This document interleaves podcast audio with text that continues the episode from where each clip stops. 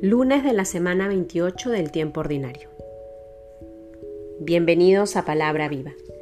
En el nombre del Padre, del Hijo, del Espíritu Santo. Amén.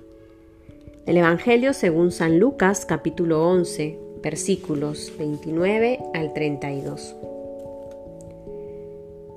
Habiéndose reunido la gente, comenzó a decir, Esta generación es una generación malvada.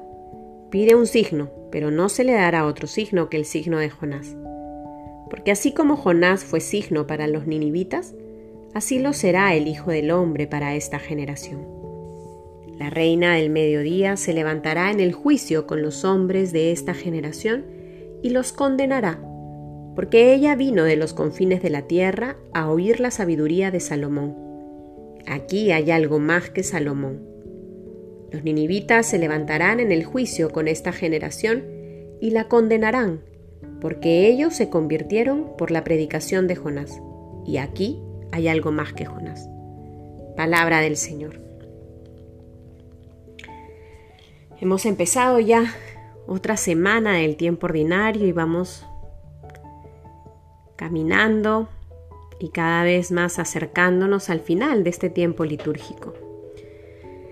Y hoy escuchamos estos versículos donde se nos habla de el signo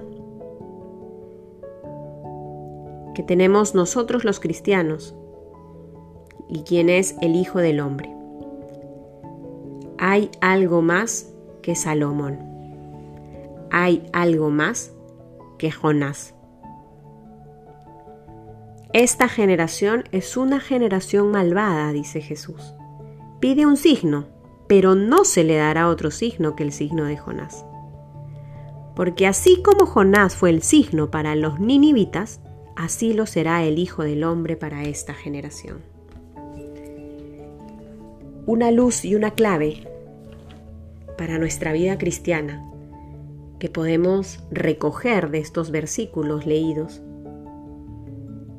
nuestro signo, el signo, es el Hijo del Hombre, es Jesús, es su mensaje. Dios se hizo hombre para enseñarnos cómo ser verdaderamente humanos, para vivir en plenitud nuestra humanidad. A veces buscamos en algunos libros de autoayuda, de superación, en algunos otros recursos que nos ofrece el mundo, mensajes que nos puedan cambiar la vida, que nos ayuden a encontrar la ruta para nuestra existencia.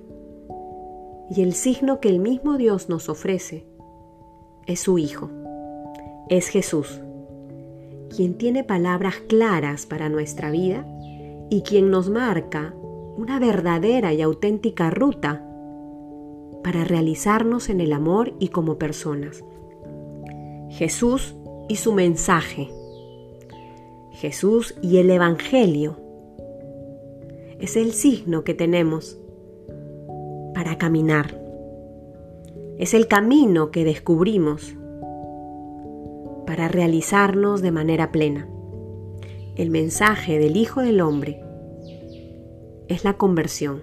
El Señor nos invita a ser como Él.